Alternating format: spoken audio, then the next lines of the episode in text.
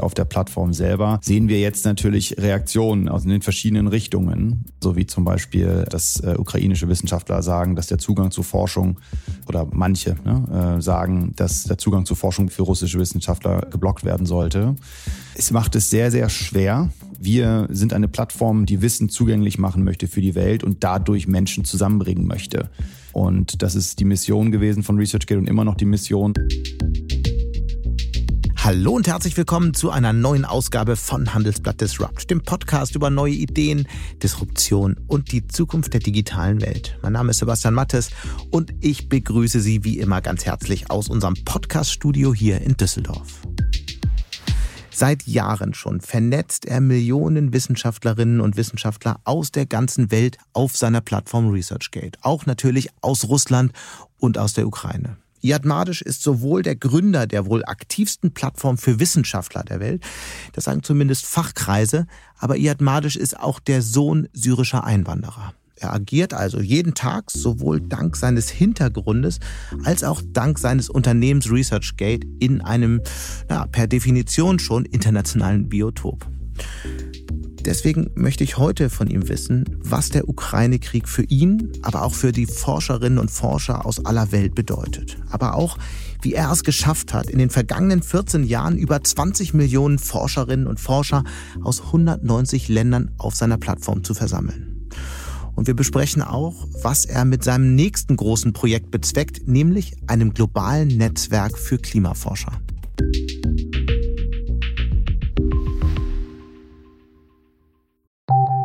Nach einer kurzen Unterbrechung geht es gleich weiter. Bleiben Sie dran.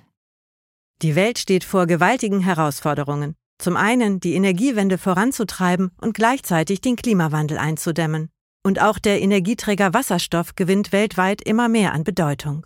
Doch wie geht es weiter? Erfahren Sie mehr auf dem Handelsblatt Wasserstoffgipfel 2024 am 12. und 13. Juni in Essen. Infos unter handelsblatt-wasserstoffgipfel.de. Mit dem Vorteilscode Wasserstoff 2024 erhalten Sie einen Rabatt von 15% auf die Tickets. Und damit zu Iad Madisch, dem Gründer und CEO von ResearchGate. Hallo Iad. Hallo Sebastian. Wir hatten uns ja eigentlich verabredet, um über Wissenschaft zu sprechen, über Forschung im digitalen Zeitalter und natürlich dein Unternehmen ResearchGate. Dann begann der Krieg in der Ukraine, jetzt sind Tausende auf der Flucht. Wie blickst du persönlich auf die Geschehnisse? Es ist wirklich traurig, dass sich Geschichte irgendwie immer wiederholt und wir irgendwie nicht so richtig aus unserer Vergangenheit lernen. Ich habe wirklich geglaubt und gehofft, dass wir Krieg in Europa äh, nicht mehr haben werden, weil wir genug Krieg hatten und ähm, dass wir Menschen verstehen, dass mit Krieg keine Probleme zu lösen sind und noch nie zu lösen waren. Mhm. Und das ist, äh, also ja, alle negativen Worte, die man dazu finden kann, könnte man jetzt alle sagen. Sehr, sehr traurig. Du bist ja Sohn syrischer Migranten. Dein Vater ist als Arzt über die Türkei nach Deutschland gekommen. Du hast dann später in Harvard studiert, bist also international aufgestellt, kennst sehr, sehr viele Menschen, auch weltweit. Nun löst der Konflikt eine humanitäre Katastrophe aus. Was denkst du darüber als jemand, der seit Jahren irgendwie auch indirekt immer wieder mit dem Krieg in Syrien Kontakt hatte? Ja, also es ist natürlich jetzt, wir haben dasselbe, wieder mal äh, ist ein Krieg und wieder mal werden Menschen flüchten müssen, die eigentlich gar nicht ihre Heimat verlassen wollen. Und ich habe das damals äh, äh, Verwandte von mir aus Syrien, die dann, die wollen ja nicht gehen und dann aber gehen müssen. Und äh, das ist einfach, also man kann es nicht in Worte fassen, was, was es für die Menschen bedeutet, was es für das Land bedeutet, was für die Zukunft unserer Kinder bedeutet ja, es ist einfach äh, wirklich immer nur traurig. Mhm. Und ähm, wir werden sehen, wie wie das die gesamte Welt äh, dann jetzt nochmal verändern wird. Wir hatten ja jetzt mit Corona äh, eine riesen Weltkrise und eigentlich sozusagen einen neuen gemeinsamen Feind als Menschheit. Und äh, ich habe so ein bisschen ehrlicherweise gehofft als Wissenschaftler, dass ein gemeinsamer Feind vielleicht noch mehr Barrieren zwischen Menschen fallen lässt. Und wenn ich das jetzt sehe, war meine Hoffnung leider ein bisschen zu positiv. Aber ja, ich bin Optimist und ich werde nicht aufhören zu hoffen. Du betreibst ja mit ResearchGate eine Plattform, auf der äh, Millionen von Wissenschaftlerinnen und Wissenschaftlern weltweit vernetzt sind. 20 Millionen ist die letzte Zahl, äh, die ich gelesen habe. Wie erlebt ihr den Konflikt auf der Plattform? Weil da sind ja auch sicher viele russische und ukrainische Wissenschaftler unterwegs. Ja, also ähm, auch erstmal natürlich bei den Mitarbeitern. Wir haben natürlich äh, aus beiden Ländern auch Mitarbeiter. Das ist natürlich der erste Schritt. Der zweite Schritt ist natürlich auf der Plattform selber sehen wir jetzt natürlich Reaktionen aus den verschiedenen Richtungen. Ähm, also wie zum Beispiel, äh, dass äh, ukrainische Wissenschaftler sagen, dass der Zugang zu Forschung oder manche ne, sagen, dass der Zugang zu Forschung bei für russische Wissenschaftler geblockt werden sollte. Das ist es macht es sehr, sehr schwer. Wir sind eine Plattform, die Wissen zugänglich machen möchte für die Welt und dadurch Menschen zusammenbringen möchte.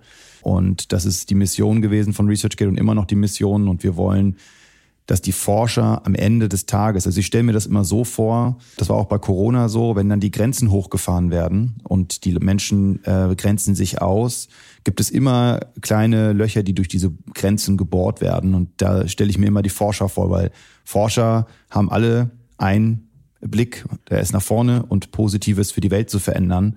Und da habe, sehe ich Chancen, dass wir auch durch die Forscher, die wir verbinden, ähm, ja, zur Verständigung auch in diesen Situationen führen können. Mhm. Und wir haben jetzt ja, wie du wahrscheinlich genauso weißt, der offene Brief, der jetzt ja schon ähm, von mehr als 380 Wissenschaftlern unterzeichnet worden ist. Russischen Wissenschaftlern, ja. Ru ja. Genau, russischen Wissenschaftlern und Wissenschaftsjournalisten, was sehr, sehr wichtig ist. Ähm, und ja, haben gesagt, was, was für eine Katastrophe, was, was, was passiert da? Und ähm, das zeigt auch, dass die Forscher ähm, ja, in, in Russland äh, auf der Seite äh, der Rest der Welt sind und äh, dass das, was da passiert, ähm, eine Katastrophe ist. Hm. Du hast gerade die Mitarbeiterinnen und Mitarbeiter bei euch angesprochen. Habt ihr Kolleginnen dort in der Ukraine, in Russland? Direkt dort nicht. Wir haben ähm, russische und ukrainische Mitarbeiter, die natürlich Familien dort haben. Mhm. Ähm, und da wollen wir natürlich jetzt auch schauen, wo wir da helfen können und wie wir helfen können. Wie begegnen genau. die sich eigentlich jetzt untereinander? ich hatte jetzt ein paar Gespräche, ähm, auch mit äh, einem ehemaligen russischen, sehr langjährigen Mitarbeiter bei ResearchGate, auch ein Entwickler, der sich dafür schämt, für das, was da gerade passiert und er sich dafür schämt, ähm, ja, russisch irgendwie zu sein. Und ich, ja, bei uns ist das alles natürlich eher äh, Team. Ja, wir versuchen hier, wir, wir verstehen nicht, was da passiert, aber das äh, kreiert keine keine äh, Wände zwischen zwischen uns. Mhm. Gibt es denn etwas, was ihr als Plattform tun könnt? Vielleicht Wissenschaftler besser noch zu vernetzen oder bestimmte Projekte aufzusetzen? Habt ihr da irgendwas im Plan? Ja, ähm, wir überlegen, und da sind wir auch in Gesprächen mit äh, mehreren Wissenschaftsverlagen, dass wir Inhalte frei zugänglich machen äh, in der Ukraine jetzt, in der Krisenzeit und Zugang zu Informationen erleichtern und vereinfachen. Das ist, woran wir gerade ähm, ja, aktiv arbeiten. Hm. Wir haben schon ganz viel über ResearchGate gesprochen. Vielleicht kennt der ein oder andere das Netzwerk noch nicht. Von Journalisten wird es immer wieder das Facebook für Wissenschaft genannt. Trifft es das eigentlich noch? Und wenn, wenn nein, was ist es wirklich? Was muss man sich darunter vorstellen? Nee, es trifft es äh, schon nicht mehr, schon länger nicht mehr. Ich glaube, ResearchGate ist ResearchGate. Ähm, das ist eine Plattform, in der Wissenschaftler sich präsentieren können mit ihrer Arbeit, die sie gerade machen, äh, Ergebnisse teilen, Negativergebnisse teilen und sich dann auf der Plattform mit anderen Forschern verbinden kann, äh, um dann schneller ähm, an ihre Ziele zu, ähm, zu gelangen äh, in ihrer wissenschaftlichen Karriere. Wie muss man sich das vorstellen? Nenn mal so ein konkretes Projekt oder eine Fragestellung, die gerade ähm, von vielleicht mehreren tausend gleichzeitig bearbeitet wird. Wie funktioniert das dann? Ja, also wir haben, äh, man muss sich das so vorstellen, dass man ähm, als Forscher ja sein Profil hat, äh, so ein Profil wie auch bei anderen Plattformen, wie bei LinkedIn oder bei, ähm, äh, ja, bei professionellen, also LinkedIn ist ein gutes Beispiel oder Xing, aber da ist das Profil wirklich maßgeschneidert auf Forschungsergebnisse und Forschungsdaten. Ähm, und dadurch, dadurch, dass wir eine bestimmte Art von Suche haben und Empfehlungen haben, finden dann Forscher andere Forscher und gehen mit denen in Kontakt und natürlich dann auch Diskussionen. Ähm, als Beispiel gab es mal ähm, ein, ein nigerianischer Wissenschaftler, der neuen Erreger hatte, äh, also in der Klinik und es ist ein Kind auch daran gestorben. Er wusste nicht genau, was los ist und hat dann über äh, ResearchGate einen italienischen Forscher getroffen, der ihm geholfen hat, die Probe zu analysieren. Und dann kam halt raus, dass das eine neue Pilzform ist, die mhm. es so noch nicht gab, mhm. äh, die vorher nur Pflanzen infiziert hat und jetzt auch Menschen. Äh, und die haben dann angefangen zusammen zu kollaborieren, haben zusammen veröffentlicht. Er hat sogar, und die arbeiten immer noch zusammen seit Jahren, sind die jetzt äh, Kollaborationspartner geworden. Das heißt also, wir ja, bringen Menschen zusammen in der Wissenschaft, um schneller äh, den Fortschritt unserer Menschheit zu gewährleisten. Es ist tatsächlich das größte Netzwerk für Wissenschaftlerinnen und Wissenschaftler. Wir hatten es schon besprochen. Ich würde gerne noch mal ganz am Anfang anfangen. Stimmt es, dass du mit 14 Jahren entschieden hast, den Nobelpreis zu gewinnen? Ja, genau. Ähm, ich war ähm, damals in der, äh, wir war, ich war ja, äh, ich bin hier in Deutschland geboren, in Wolfsburg, äh, bin dann zur Schule gegangen in Celle und wir hatten dann eine Bibliotheksnacht. Ähm, und wir sollten, äh, wir haben dann eine Nacht auf dem Boden in der Bibliothek geschlafen und jeder musste sozusagen ein Buch äh, lesen und das Buch am nächsten Tag vorstellen. Und ich hatte irgendwie ein Buch über HIV in die Hände bekommen mhm. und ähm, habe hab das dann gelesen über Nacht und meinte so, okay, das Problem werde ich eines Tages lösen wollen. Und er sagt, ja, ich möchte HIV bekämpfen. Und das war dann auch am nächsten Tag, habe ich das der, der Deutschlehrerin gesagt. Und das, mein Ziel ist es, äh, den Nobelpreis zu gewinnen dafür. Hat man dann eigentlich noch Freunde in der Schule, wenn man solche Pläne hat? Die anderen wollen doch in der Zeit eher noch Feuerwehrmann werden. ja, ich hatte, ja, ich habe vor kurzem erst wieder einen Kumpel von mir getroffen und äh, der hat zu mir gesagt, als er das gehört hat und mich gesehen hat, und er kannte mich ja schon, er meint so, der Typ ist verrückt, aber irgendwie so ganz verrückt auch wieder nicht. Also es war so eine Mischung aus beidem, meinte er. Ähm, aber ja, ist genau. Ja, aber Ahnung. hat ja noch nicht so geklappt mit dem Nobelpreis. Und das hat sich auch ehrlicherweise ähm, auch verändert in meiner persönlichen Zielsetzung, die ich im Leben habe. Ich habe gemerkt, okay, ich will den Preis selber nicht gewinnen, sondern ich will das ja mit der Plattform ResearchGate mhm. Wissenschaftlern ermöglichen, den Preis zu gewinnen, indem sie die die nächsten großen äh, die große Sache finden. Das würde ich gerne nochmal genauer verstehen. Wann hat sich das genau geändert? Du hast erst Medizin studiert, dann in Virologie promoviert. Da wolltest du ja noch Wissenschaftler werden, oder?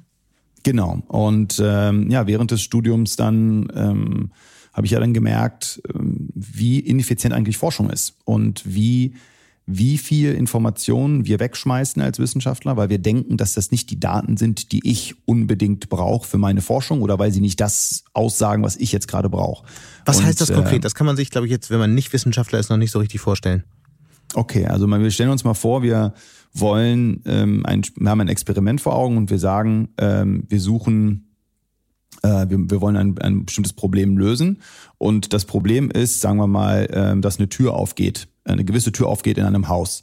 Und ich gehe hin und da ist ein Schloss und ich habe einen Schlüssel und stecke den Schlüssel rein und merke, Schloss geht nicht auf. Äh, und denke, okay, muss ich einen neuen Schlüssel bauen und schmeiß den alten Schlüssel, der nicht funktioniert, schmeiße ich weg. Das Problem ist aber, dass dieser alte Schlüssel, der ja jetzt nicht geklappt hat, gegebenenfalls für eine andere Tür irgendwann mal funktionieren kann. Ähm, und dadurch, dass wir aber diesen Schlüssel wegschmeißen, muss jeder, der irgendwann eine Tür sieht, die ähnlich ist oder die gegebenenfalls dann auch zu dem Schlüssel passt, muss nochmal diesen Schlüssel neu bauen. Und das ist, ähm, ja, dadurch werden sehr viele Daten verschwendet. Ich hoffe, das ist ein Und der Schlüssel ist dann sozusagen ähm, ein Enzym, um... Äh, Zum Beispiel ein Enzym oder eine DNA-Abschnitt, den man braucht, um eine Therapie oder eine, bei einer Impfung oder was auch immer. Also das, da gibt's, äh, kann man alles sich vorstellen, ja. Was war denn so der Moment? Gab es den, in dem dir klar geworden ist, okay, das ist ein echtes Problem und da möchte ich gern was dran ändern? Gab es so diesen, ich bin 14, habe in der Nacht der Wissenschaft dieses Buch gelesen und dann die Entscheidung getroffen? Ja, den, den, der Moment, das ist häufig, das ist eher so ein Prozess, ehrlicherweise. Ähm, aber damals mit meinem besten Kumpel Sören, der dann auch Mitgründer geworden ist, wir beide saßen da und haben gesagt, boah, das ist etwas, was wir was so, also was geändert werden muss. Wir müssen es schaffen, dass Wissenschaftler online mit anderen Forschern sich vernetzen können. Und wir saßen damals bei ihm, glaube ich, sogar zu Hause und haben eine Pizza gegessen und haben dann auf der Pizzaschachtel angefangen, ähm, die erste Version des äh, von ResearchGates Webseite drauf zu malen, wie die denn auszusehen hätte. Genau, so ging das los. Das ist ja sehr sympathisch. Andere Sachen entstehen auf Bierdeckeln, äh, auf einer Pizzaschachtel, das habe ich noch nie gehört. Wie ging es dann weiter? Du hast ja, du, du bist dann ja ähm, in Harvard gewesen, hast da studiert und dort dann auch das Unternehmen aufgebaut. Genau, also ich bin dann erstmal nach Deutschland gekommen, ähm, weil ich zurück nach Deutschland wollte und hatte dann als Arzt angefangen zu arbeiten und parallel versucht, ResearchGate aufzubauen. Habe dann aber gemerkt, dass ich beides nicht parallel machen kann und bin dann damals zu meinem damaligen Chef äh, Michael Manz, ich kann jetzt auch seinen Namen sagen, weil wir jetzt auch gute Freunde geworden sind, ähm, gegangen, habe ihn gefragt, ob ich eine halbe Stelle kriege, ähm, weil ich die andere Hälfte der Zeit an ResearchGate arbeiten möchte. Und er hat dann mhm. äh, äh, mich angeschrien, ich bin 27, ich bin fast Professor. Warum schmeiße ich denn meine akademische Karriere weg äh, für eine Idee, ähm, die keiner nutzen wird, weil Wissenschaftler sind ja nicht sozial und sie werden nie eine Plattform wie deine nutzen. Krieg den Füllefanz aus deinem Kopf. Das war der letzte Satz. Und dann habe ich gekündigt in dem Moment und bin dann zurück in die Staaten gegangen. Ähm, wie du ja vorhin auch schon gesagt hast, mit meiner Familie, die aus Syrien dort schon eingewandert ist, das muss man dann auch immer seinen Eltern erklären. Ähm, Ja, das wäre meine nächste Frage gewesen. Wie erklärt man das seinen Eltern? Weil ich meine, äh, du sagst gerade fast Professor, das muss man auch erstmal bringen. Ja, also der, äh, ich habe dann meine, mein, meinen Vater angerufen und man muss sich halt meine Eltern vorstellen, die sind ja aus Syrien eingewandert und es, die, die kamen aus sehr, sehr schweren Verhältnissen dort und für die ist es immer sehr wichtig gewesen, dass wir alle als Kinder äh, auf jeden Fall einen sicheren Beruf haben. Und das hat auch mein Vater gesagt, wenn ihr alle einen guten Beruf habt, dann kann ich in Ruhe sterben. Und, ähm, und genau, und als ich ihn angerufen habe und gesagt habe, ich hatte, ich muss sagen, ich hatte ein bisschen Sorge vor dem Anruf. Ähm, und habe ich meinen Vater angerufen und gesagt so, äh, Papa, ich, äh, ich kündige, habe jetzt gekündigt und ich will jetzt die Plattform aufbauen. Und dann hat mein Vater gesagt, weil total zu meiner Überraschung sagte nur zu mir, mach das, was dein Herz dir sagt. Und dann habe ich so, ui, das habe ich noch nie gehört und war dann total überrascht und war dann auch bestätigt, das auf jeden Fall zu tun. Mhm. Was war jetzt in den USA besser? Warum konntest du es nicht in Deutschland aufbauen? Genau, und dann habe ich, ähm, ja, also USA, ich habe dann, nachdem ich dann da gekündigt habe, habe ich das auch erst meinen Vater angerufen und dann kurz danach sozusagen meinen zweiten äh, Vater, äh, das ist Rajiv, das ist mein Professor in Harvard gewesen, den habe ich angerufen und gesagt, ha, äh, Rajiv, ich brauche eine Stelle, ich muss irgendwie Geld verdienen, weil ich kein Geld habe und ich will aber ResearchGate unbedingt aufbauen. Und äh, der hat gesagt, ja, komm hier rüber, ich helfe dir, du kann, kriegst eine halbe Stelle, die kann ich dir hier organisieren in Harvard und ich gebe dir auch Geld, damit du deine Server bezahlen kannst. Also er hat dann auch Geld investiert. Und dann äh, bin ich damals ähm, in, die, äh, in die Staaten zurückgegangen, was, glaube ich, auch ein gutes Beispiel ist für, wie wir in Deutschland mit Gründertum umgehen. Äh, wie man sozusagen hier in Deutschland sozusagen äh, Gründer äh, stützt, unterstützt oder halt nicht. Und dort halt ja, das hat, war schon ein Riesenunterschied. Welches Jahr war das? Das war 2009.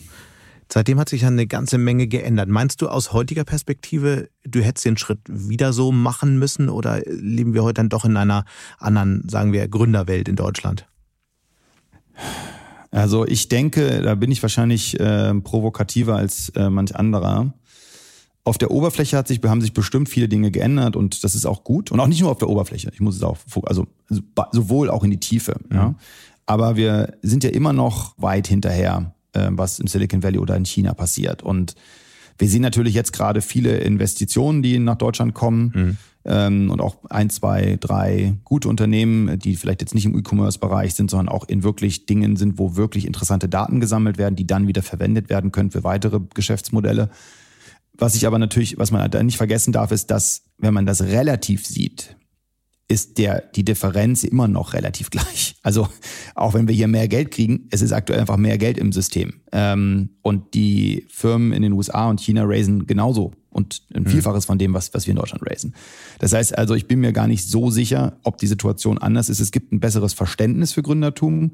Ähm, ich bin aber immer noch der überzeugt, dass wir noch weit hinten sind und da noch sehr viel Arbeit ähm, ähm, gemacht werden muss, äh, erledigt werden muss, dass wir da mhm. auch aufziehen. Ja. Ohne dass ich das jetzt wahnsinnig vertiefen möchte, weil das nicht so sehr unser Thema heute ist. Aber trotzdem, was ist denn, also was, was muss passieren, damit sich das ändert? Es gibt ja immer wieder die Diskussion, es muss mehr europäisches Geld geben. Ich habe da so meine Zweifel. Ich finde, es gibt mittlerweile genug Geld. Ich habe eher das Gefühl, es gibt mhm. zu wenig mhm. Ideen.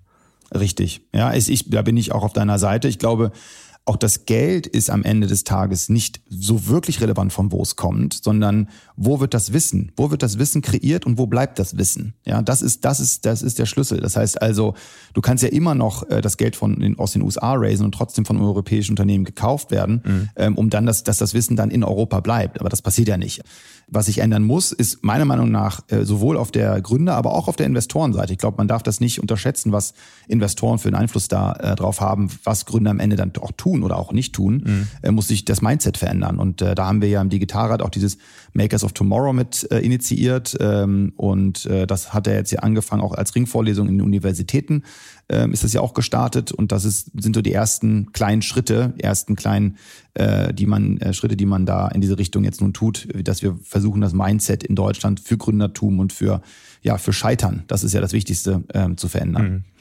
Es sind ja immer so diese Netzwerke, in denen dann eigentlich neue Ideen entstehen, die Netzwerke aus Forschung, Wissenschaft, Unternehmertum, Finanziers und natürlich größeren Unternehmen. Das ist aus meiner Sicht immer so der wichtigste Schlüssel. Und das ist Correct. ja auch die Stärke der USA. Wie hast du das dann erlebt und was kann man vielleicht auch aus dem lernen, was du dann in den USA vorgefunden hast, als du zurückgegangen bist, um ResearchGate aufzubauen? Ja, ist eine super Frage, weil ich habe erst gestern mit Matt Kohler gesprochen und Matt Kohler war ja der mein erster und immer noch der, der engste Berater und der war derjenige, der für Benchmark Capital äh, dann das Investment gemacht hat. Matt, nur so als Info, der war Mitgründer von LinkedIn und zweiter Mitarbeiter bei Facebook. Äh, früher Investor Instagram, Asana, ähm, ja, tausend andere Firmen, mhm. er, äh, oder viele andere Firmen. Er hat sehr, sehr viel Wissen. Und was ich spannend fand, war, wenn ich dann sozusagen äh, so sehe, wie wenn ich dann in San Francisco war, hattest du immer so Dinner gehabt von so Gründern. Und das war so komplett Standard. Du hast dich ganz viele Leuten getroffen und das, das Wissen zu teilen war so Teil der DNA.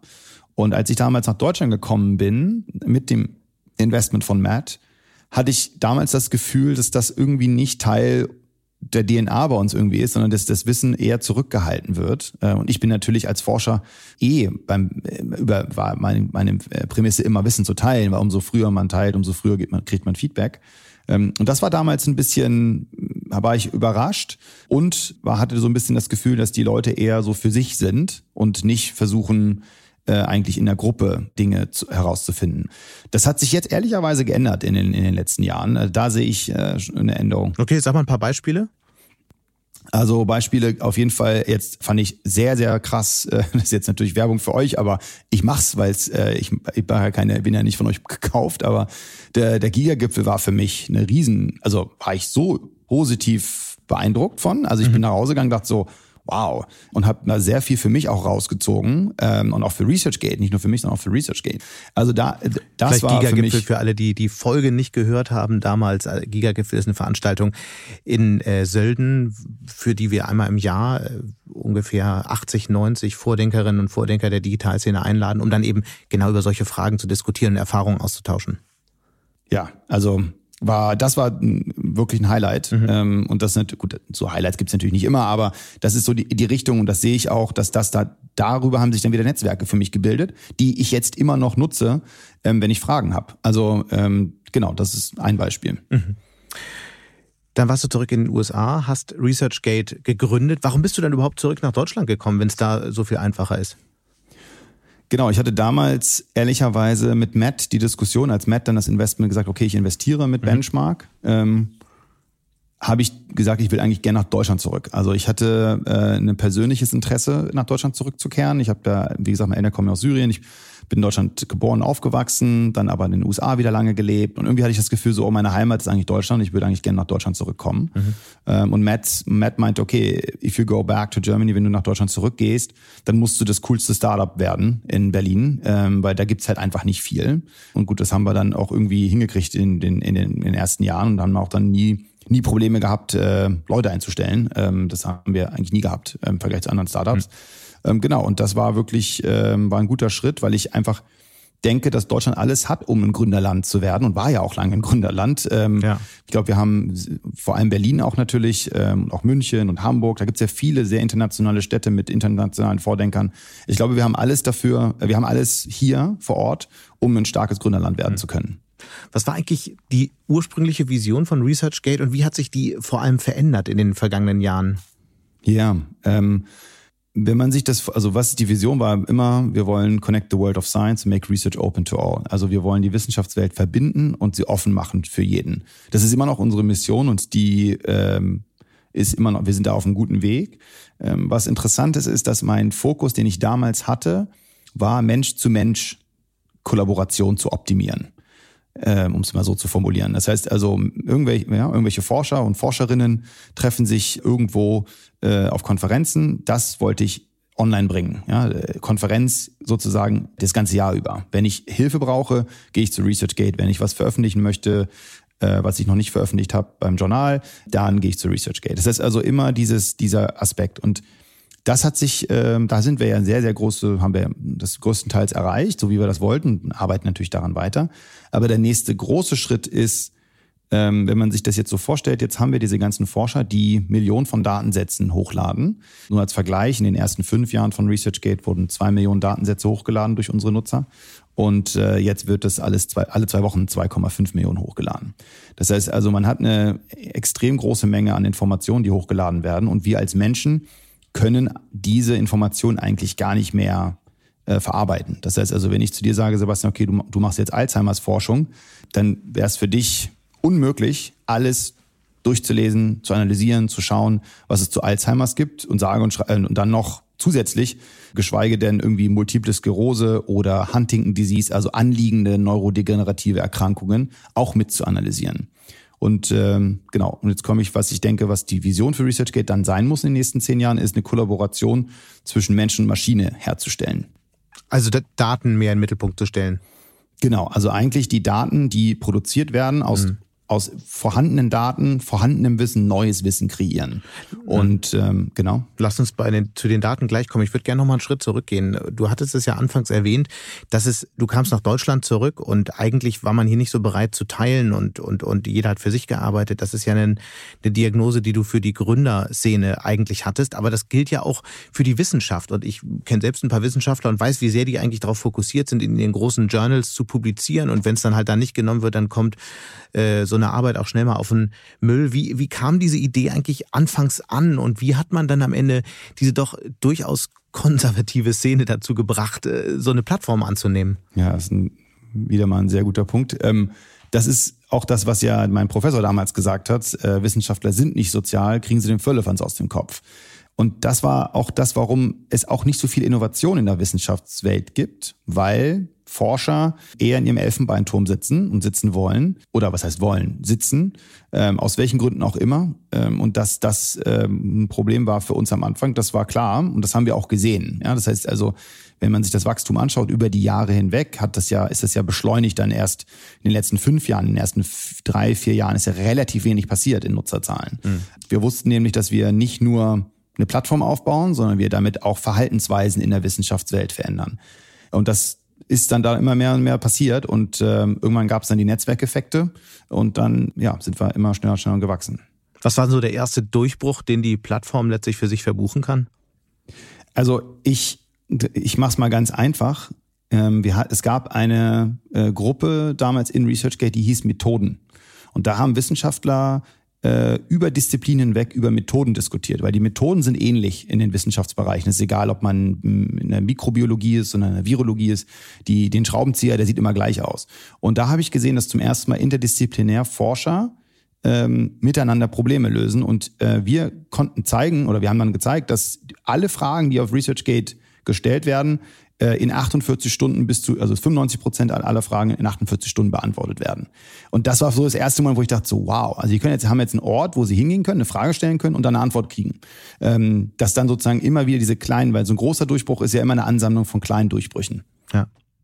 Und wenn wir jetzt auf die Vision für die nächsten zehn Jahre nochmal zurückkommen, auf das, ganze Thema Daten, finde ich es ja immer wieder beeindruckend in Deutschland, aber auch international, wie wenig das eigentlich immer noch genutzt wird und äh, wie wenig wir zum Beispiel in Deutschland mit Gesundheitsdaten von Menschen eigentlich äh, tun, weil die eigentlich vorliegen und analysiert werden könnten. Allein wir tun es nicht aus Datenschutzgründen. Das ist nochmal eine andere Diskussion. Aber ähnlich ist es ja auch mit wissenschaftlichen Daten. Da hat jeder seine Papers, da hat jeder seine Excel-Tabellen und äh, davon Davon werden jetzt einige bei ResearchGate hochgeladen. Aber damit hat man ja noch nicht den großen Datensee, den man dann analysieren kann. Also wie soll das jetzt funktionieren oder ist es dann doch eher ein kühner Traum, auf den wir noch Jahre warten müssen? Ja, also wir bei Daten, es ist ja schon ein Großteil in, ResearchGate, wo, wo wir Daten extrahieren aus vorhandenen Daten und damit unsere ganze Empfehlungsmaschine äh, anschmeißen. Der nächste Schritt, ähm, auf den wir alle hoffen, ist, die Daten auch zu verstehen ja, und ähm, die Daten in die Daten reinzugucken, in die, in die Paper reinzugucken und dann auch wirklich zu verstehen, was da steht und dann das zu kombinieren mit anderen Papern und daraus äh, Schlussfolgerungen zu ziehen. Wie macht man das? Wir wollen das so machen, dass wir einen gewissen Bereich uns raussuchen, den wir gut verstehen und dann äh, dort mit verschiedensten Techniken, die jetzt ja auch in anderen Bereichen schon angewandt werden, KI-Techniken, ähm, Schlussfolgerungen und Dinge extrahieren, die wir dann äh, öffentlich machen und sagen, wir haben ja was gefunden, passt das oder passt das okay, nicht. Okay, aber wie, wie, wie kann das konkret aussehen? Kannst du das mal an einem Beispiel illustrieren? Ja, also sagen wir mal, man hat jetzt zwei Veröffentlichungen und diese zwei Veröffentlichungen reden über einen ganz bestimmten Wissenschaftsbereich ähm, und beide eine ist, sagen wir mal, aus der klinischen Bereich und einer ist mehr aus dem, aus dem Basic Science Bereich, also der Grundlagenwissenschaftsbereich. Und diese beiden Bereiche reden eigentlich nie miteinander. Die sehen sich nicht miteinander. Die Leute lesen auch nicht diese Artikel. Das heißt also, du bist in dem einen Bereich und du siehst, die Gentherapie, also irgendwelche bestimmte Therapieformen in der Klinik funktionieren nicht, ähm, weil der Patient die Therapieform irgendwie angreift und dadurch halt die Therapie nicht funktioniert. In dem anderen Artikel steht dann aber drin sowas wie, wenn man die ähm, bestimmtes Medikament oder den, den, den, den Vektor oder wie man so es nennen möchte, wenn man den anpasst und bestimmte Dinge ändert, dann ist er viel effektiver und wird nicht angegriffen vom menschlichen Körper. Das dauert Jahre, bis so eine Transition von Grundlagenwissenschaft zur klinischen Wissenschaft funktioniert. Und da sehen wir Chancen, dass wir diese beiden Informationspunkte kombinieren können sagen, hey, ihr habt das Problem in der Klinik, hier schaut mal da, da gibt's eigentlich schon eine Lösung, muss nur angewandt werden. Was man daran aber auch sieht an dem Beispiel, dass dieser, diese Hoffnung, dass KI die Wissenschaft bald in riesigen Schritten voranbringt, natürlich noch in verhältnismäßig weiter Ferne ist. Die Befürchtung, dass die Wissenschaft in Teilen möglicherweise sogar überflüssig werden kann, weil Algorithmen Daten selbstständig analysieren und ihre Schlüsse ziehen können, ist wahrscheinlich nicht nur verfrüht, sondern auch unrealistisch, oder? Ja, äh, ich, ich würde das Problem andersrum sehen. Ich denke, wir Menschen werden immer diejenigen sein, die die Innovationen haben. Und wir werden diejenigen sein, die diesen kleinen Übersprung haben, wo, wo, sie mer wo du merkst, aha, den Eureka-Moment. Aber Fakt ist ja schon, dass Daten, der Umgang mit Daten auch die Wissenschaft verändern. Also erklär doch mal, auf jeden Fall, was da genau Fall. passiert und wie sich Wissenschaft letztlich verändern wird in den nächsten Jahren. Genau, also man muss sich das so vorstellen. Es gibt bestimmte Aufgaben, die der Mensch sehr gut kann und es gibt bestimmte Aufgaben, die der Mensch kann, aber wir den, wir wir als Mensch das nicht machen sollen. Ich nehme mal das Beispiel Schach. Wir, Sie wissen ja, dass ganz früher Menschen gegen Menschen Schach gespielt haben. Irgendwann hat dann die Maschine äh, den Menschen geschlagen. Dann war die Maschine besser als der Mensch. Dann dachte man, oh, der beste Schachspieler der Welt ist jetzt der, ist jetzt die Maschine. Jetzt haben wir ja diese sogenannten Centaurus-Schach, wo Mensch und Maschine gegen Mensch und Maschine spielt. Also ein Team von Menschen mit einem Algorithmus und Algorithmen gegen andere Menschen mit Algorithmen. Und ich sehe das auch in der Wissenschaft in den nächsten zehn Jahren so kommen, dass wir nicht alleine ersetzt werden durch eine Maschine. Der Mensch wird nicht ersetzt werden durch die Maschine und die Maschine wird dann äh, die gesamte Forschung machen, sondern Teile von dem Wissenschaftsbereich, den wir aktuell noch machen müssen als Menschen, die werden von der Maschine übernommen werden. Und das ist durch vorhandenes Wissen, durchsuchen und äh, kombinieren, das, was auf Fakten basiert und nicht so sehr auf, okay, jetzt kombiniere ich Dinge, die noch gar nicht existieren und die, wie du es auch gesagt hast, vielleicht sogar noch ein Traum sind. Aber der Traum ist dann der sogenannte North Star und da gehe ich dann hin. Und das ist etwas, wo, wo ich den Unterschied sehe, wie viele anderen. Wir werden nicht ersetzt werden durch die Maschine, sondern die Maschine wird ein starker Partner für uns als Mensch werden und, und die Aufgaben mh. übernehmen, mh. die der Mensch äh, auch nicht äh, machen kann und auch nicht mehr machen sollte. Was ist denn das, was der Mensch dann sozusagen in, in diese Beziehung mit einbringt? Bei Teams aus Computer und Mensch, die Schach spielen, kann ich es ja noch verstehen. Da sind es auch vielleicht irgendwelche unlogischen Ideen, die, auf die ein Computer niemals kommen wird, oder die den Gegner verwirren. Was ist also, oder was, wie muss man sich das vorstellen in der Wissenschaft? Was bringt sozusagen der Mensch ein? Sind es die Fragen, die keiner gestellt hat, weil sie keinem Pfad folgen oder ja. die Kreativität? Was ist es am Ende? Ja, das sind die im Gehirn noch nicht verstandenen Bereiche, die vor allem auch die Kreativität ausmachen und wie wir Informationen kombinieren. Und das sind Dinge, die die Maschine noch nicht kann, vielleicht nie können wird. Und da können wir zwischen Mensch und Maschine ähm, etwas schaffen, was wir noch nicht geschafft haben. Welche Rolle hat dann ResearchGate in Zukunft? Verändert sich die sich in den nächsten Jahren? Ja, wir werden immer mehr auch zu einem Tool werden für die Wissenschaftler ähm, und ähm, werden sozusagen äh, dadurch weg, also weg vom reinen sozialen Netzwerk zu einem, ja, auch ähm, das soziale Netzwerk steht natürlich immer im Zentrum, aber es wird auch eine Art von Tool werden für die Wissenschaftler, währenddessen sie Forschung machen. Mhm. Ihr habt ja mittlerweile 90 Millionen Dollar von Investoren eingesammelt. Wie viel ist, ist ResearchGate bewertet? Äh, das haben wir nie geteilt. Jetzt wäre doch die Gelegenheit dafür. fast du was, du hast mich fast gehabt. Aber eins musst du uns verraten, wie genau funktioniert das Geschäftsmodell? Weil da ist ja schon große Hoffnung, steckt viel Geld drin. Wie kommt das wieder raus? Ja, genau. Aktuell verdienen wir ähm, Geld, indem wir Werbung schalten für Unternehmen unterschiedlicher Natur, die an den Forscher rantreten möchten, was jetzt durch in der Covid-Zeit nochmal stärker geworden ist. Ähm, und da sind wir auf einem sehr guten Weg. Wir haben letztes Jahr kaum Geld verbrannt. Das heißt, ihr seid aber noch nicht Cashflow positiv? Äh, nicht, nicht ganz, aber sehr nah dran. Sehr, sehr nah dran. Mhm. Ähm, und ähm, wir werden aber Jetzt arbeiten wir ja auch mit den Verlagen zusammen, mit den Wissenschaftsverlagen zusammen. Ähm, da sehen wir auch immer eine, auch immer stärker eine Kollaboration äh, mit Großverlagen und auch Kleinverlagen. Was macht ihr mit denen ähm, zusammen? Vor allen Dingen geht es darum, ähm, den Content, also die, die Paper, die sie haben, äh, auf ResearchGate zu tun und äh, ihnen äh, ja am Ende des Tages an die Forscher ranzubringen, die auch eine ähm, ja ein Abo haben mit dem äh, durch die Universität zum Beispiel. Das heißt also, wir vereinfachen komplett den Zugang zu diesen Artikeln ähm, über die ähm, über die Plattform und da haben wir jetzt auch mit mit Springer Nature, mit Wiley, mit Taylor Francis und vielen, vielen und, und IOP und, und vielen anderen Verlagen schon äh, Deals, die dann den Content auf ResearchGate tun und dadurch halt zugänglich machen. Da sind wir äh, sehr fortschrittlich und das sieht ja, man könnte es fast sagen wie einen Spotify für Wissenschaft so ungefähr. Und wie wird dann die, die, äh, das Geschäftsmodell in Zukunft aussehen, wenn ihr mehr und mehr noch zu so einem Tool wird? Gibt es dann auch einen monatlichen Beitrag, den man zahlen muss, auch als Forscher? Als Forscher vielleicht jetzt direkt so nicht, ähm, aber wahrscheinlich die Institutionen, mhm. ähm, die dann am Ende des Tages sagen, ja, das ist ein Tool, was unsere Forscher benötigen, um gut Forschung zu machen. Dafür würden wir was zahlen. Ähm, und das ist auch der nächste größere Schritt auch in der, in der Monetarisierung. Du hast auch ein paar namhafte Investoren, über einen hatten wir schon gesprochen. Bill Gates und Peter Thiel sind noch mit an Bord. Wie, wie kommt man eigentlich an solche Investoren? Wie muss man sich das vorstellen? Hast du einfach einen Pitch geschickt oder äh, geht es dann doch lieber eher nur übers Netzwerk? Nee, also man, man braucht wirklich, das sage ich auch immer mit Gründern, mit denen ich arbeite, der, der erste Investor, den man reinholt, der ist so wichtig. So, so wichtig und da auch keine Kompromisse machen. Weil der erste Investor zieht wie ein Magnet weitere Investoren an oder er schreckt sie ab. Eins von beiden. Ähm, Mittelweg gibt's bei sowas nicht. Und ähm, ich hatte halt wirklich das Glück, Matt Kohler als Investor zu haben. Ähm, und der hat mir damals äh, ja äh, Founders Fund, also Peter Thiel, ähm, vorgestellt, weil er natürlich auch mit also von Facebook noch Peter Thiel kannte. Bei Bill Gates war das schon anders. Äh, da hat er relativ früh gesagt, dass er da keine direkte Verbindung zu hat, aber er kann schauen, ob er ähm, über paar Ecken äh, Leute mir vorstellen kann, über die ich mich dann weiter netzwerken kann. Und das habe ich dann halt gemacht und habe dann ganz am Anfang erst der rechten Hand von Bill Gates äh, ResearchGate vorgestellt in Seattle. Und dann äh, war der sehr begeistert und dann hat er mich, ähm, hat er mir gesagt, dass Bill mich auf jeden Fall treffen sollte. Und dann habe ich Bill ein paar Wochen später in Frankreich getroffen und er war dann sehr schnell begeistert von der Idee. Mhm.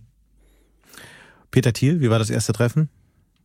Das weiß ich noch ganz genau. Ähm, ich war äh, bei Founders Fund, oh, da war die gesamte Partnerschaft da und Peter Thiel kam ein bisschen später und ähm, kam dann rein und hat dann sich direkt neben mich gesetzt und meinte, er hätte drei Fragen. Das sind die drei Fragen, die er immer jedem Gründer stellt. Das wusstest du auch schon. Das wusste ich nicht, das habe ich ja später rausgefunden. äh, hätte man sich mal besser vorbereiten können, ja, dann hätte man die Fragen gewusst. Ähm, genau, die, ich kann dir aber auch die ersten zwei Fragen kann ich dir jetzt auch äh, per, per se jetzt auch wieder nicht sagen. Ich weiß nur die dritte. Und die dritte Frage war, welche Meinung hast du mit der du immer regelmäßig mit anderen Menschen ja in Diskussionen kommst, die kein anderer hat um dich herum. Und und das habe ich dann genau, das war damals, ähm, dass eine offene Wissenschaftswelt auch äh, nicht nur für Akademien, also nicht nur für Universitäten die bessere Welt ist, sondern auch für äh, Firmen ähm, und dass das ähm, komplett unseren den Gang der, der Menschheit verändern wird, wenn wir dahin kommen. Ähm, Genau. Und dann ist er, äh, ist er aufgestanden und äh, hat dann zu Luke Nosek, zu dem anderen Partner, gesagt, äh, I wanna invest in this guy. It doesn't matter. Nach einer kurzen Unterbrechung geht es gleich weiter. Bleiben Sie dran. Die Welt steht vor gewaltigen Herausforderungen. Zum einen die Energiewende voranzutreiben und gleichzeitig den Klimawandel einzudämmen. Und auch der Energieträger Wasserstoff gewinnt weltweit immer mehr an Bedeutung. Doch wie geht es weiter? Erfahren Sie mehr auf dem Handelsblatt Wasserstoffgipfel 2024 am 12. und 13. Juni in Essen. Infos unter handelsblatt-wasserstoffgipfel.de. Mit dem Vorteilscode Wasserstoff 2024 erhalten Sie einen Rabatt von 15% auf die Tickets. How much it cost? Und dann ist er rausgegangen. Wir hatten über die Corona-Krise vorhin schon kurz gesprochen. Du hast in Virologie promoviert. Gibt es so eins, zwei Dinge, Durchbrüche, die ihr auf der Plattform befördert habt durch dieses Netzwerk, die dir noch in Erinnerung geblieben sind? Jetzt spezifisch bei Corona war das ja so, dass wir ähm, eine Corona-Sub-Community aufgebaut haben. Also ein, ein, ein, spezifischer Bereich nur für die Corona-Wissenschaftler. Mhm. Ähm, und ich muss ehrlich sagen, da ist so viel passiert auf, auf dieser Subseite, dass wir, ähm, und wir haben sogar auch Support gekriegt von den Wissenschaftsverlagen, die uns Editoren gegeben haben, die geholfen haben bei, äh, bei den Diskussionen und so weiter. Dass ähm, wir es auch gar nicht so geschafft haben. Es hört sich jetzt blöd an, ja, aber wir haben es nicht geschafft, weil wir so busy waren, nach diesen Erfolgen zu suchen, was wir hätten auch wahrscheinlich immer mal tun sollen.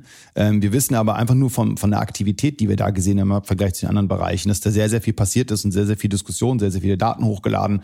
Ähm, und ich bin mir sicher, dass da irgendwas rausgekommen ist, äh, zu welchem Thema auch immer, ähm, was den Leuten geholfen hat. Dein nächstes großes Projekt, da haben wir vor, vor ein paar Wochen schon mal drüber gesprochen. Du willst eine Plattform wie ResearchGate auch für Klimaforscher aufsetzen. Wie kann man sich das genau vorstellen? Was ist da das Ziel und vor allem, wann geht's los? Genau, also wir hatten das ja für Corona gemacht. Wir haben ja sozusagen so, ein, so eine Subcommunity gebaut für die Corona-Forscher innerhalb von ResearchGate. Wir haben da sehr, sehr viel gelernt, ähm, was funktioniert, was funktioniert nicht.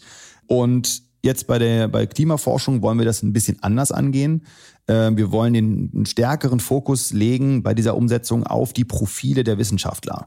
Das Ziel ist, wie können wir Klimawissenschaftler weltweit noch besser miteinander verbinden und noch schneller, mhm. vor allen Dingen auch aus, also das Wichtige bei der Klimaforschung ist ja auch, bei allen Forschungsbereichen ist es, wie schwimmt Information raus aus diesen Silos, nenne ich sie mal, an anliegende Wissenschaftsbereiche.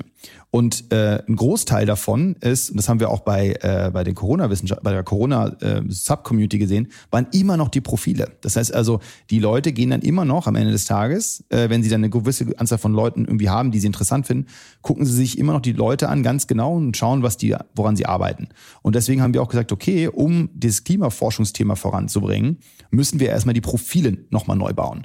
Und das machen wir gerade. Und ähm, die kommen jetzt, das in den nächsten Wochen geht es live. Also sind wir schon sehr, sehr weit. Mhm. Um sozusagen diese Dinge, die die Leute hochladen, auch so vorzubereiten und darzustellen, dass die sich besser finden und aber vor allen Dingen die anliegenden Bereiche das besser finden, damit auch Leute, die einen, sagen wir mal, negativen Impact auf die, auf die, äh, auf das Klima haben, das auch lernen, dass sie das haben, weil viele, viele Dinge sind nicht klar für viele Menschen. Aber was heißt das konkret?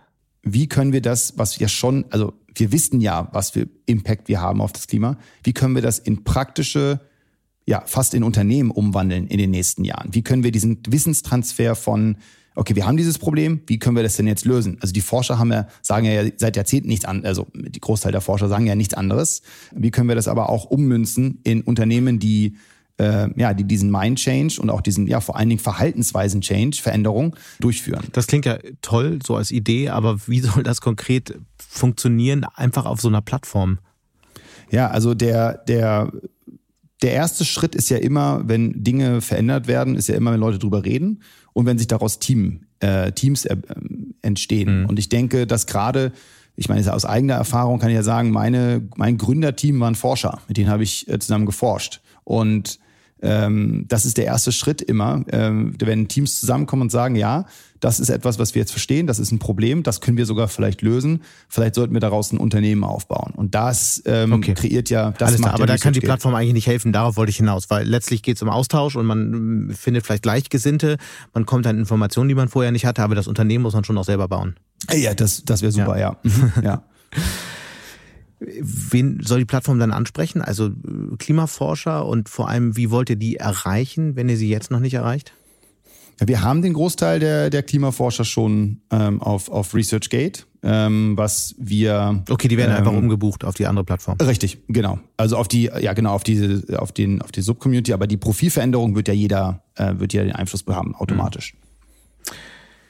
Wir haben darüber gesprochen, du kommst aus einer Einwandererfamilie. Es gibt eine ganze Reihe von Studien, die zeigen, dass Einwandererkinder häufiger gründen als Menschen ohne Migrationshintergrund. Das ist in Deutschland so, aber das vor allem in den USA so. Warum ist das eigentlich so?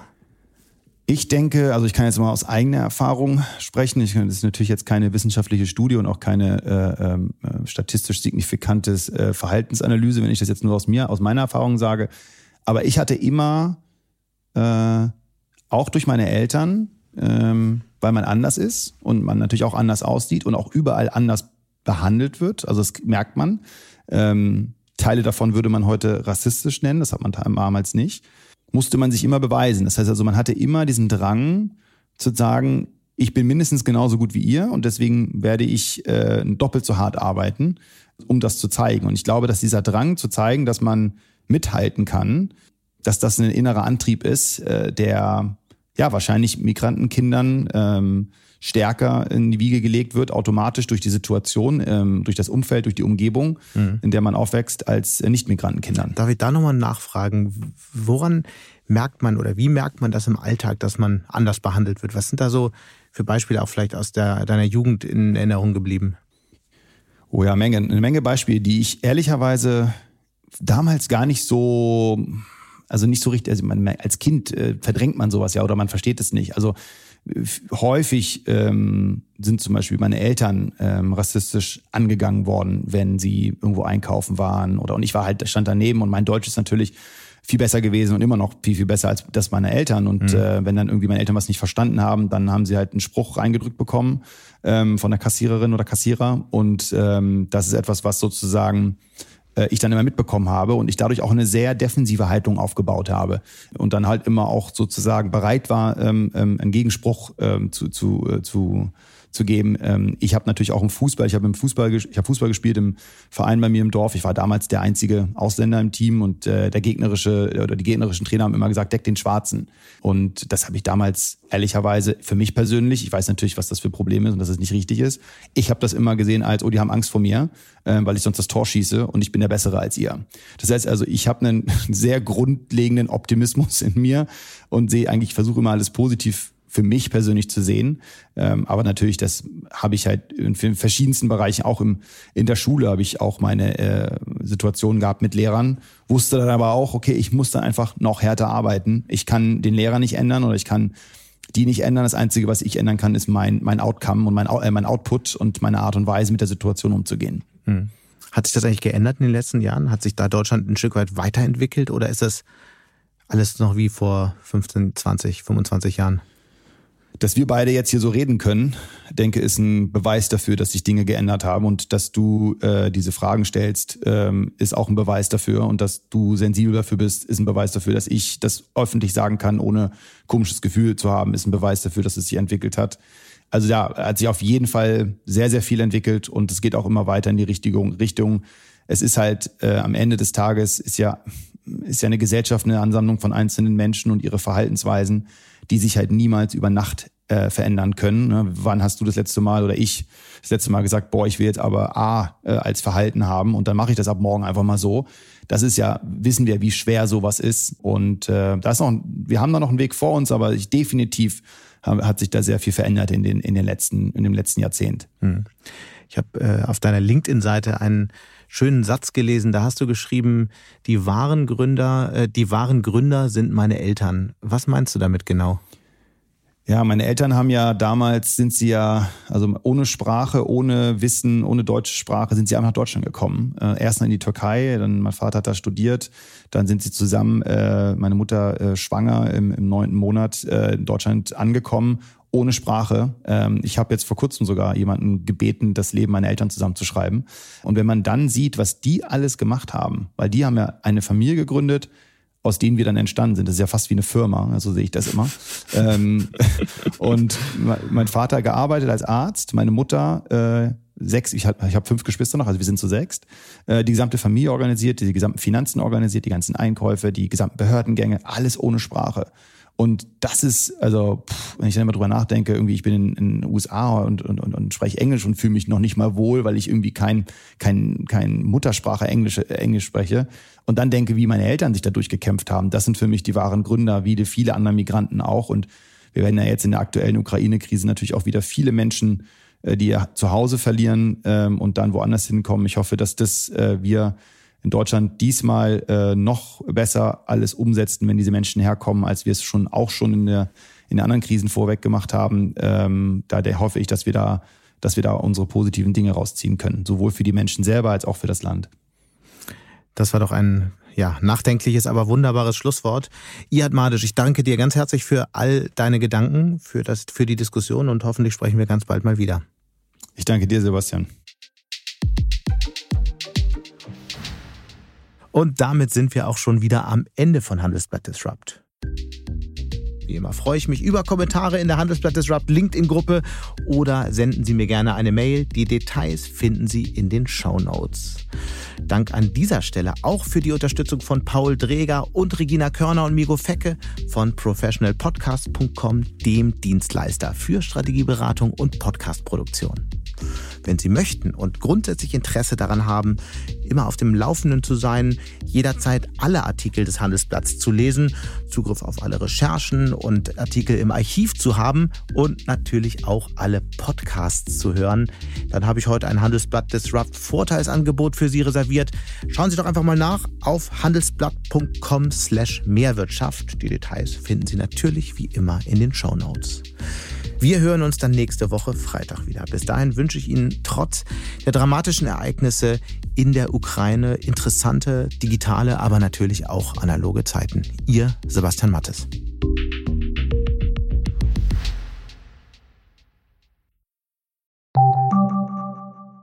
Fintech, Banken und Festival gehen nicht zusammen? Geht doch, und zwar in Berlin. Am 24. und 25. April 2024 öffnet die Messe Berlin ihre Türen für die FIBE, das neue Fintech-Festival Europas. Die FIBE richtet sich an das gesamte Fintech-Ökosystem, vom Startup über Investoren und klassische Banken bis hin zur Politik. Das Event möchte das gesamte Ökosystem zusammenbringen und eine Plattform zum Austausch bieten. Seien Sie dabei und sichern Sie sich jetzt mit dem Code FIBE-Podcast 35% Rabatt auf Ihr Ticket. Weitere Informationen finden Sie unter fibe-berlin.com.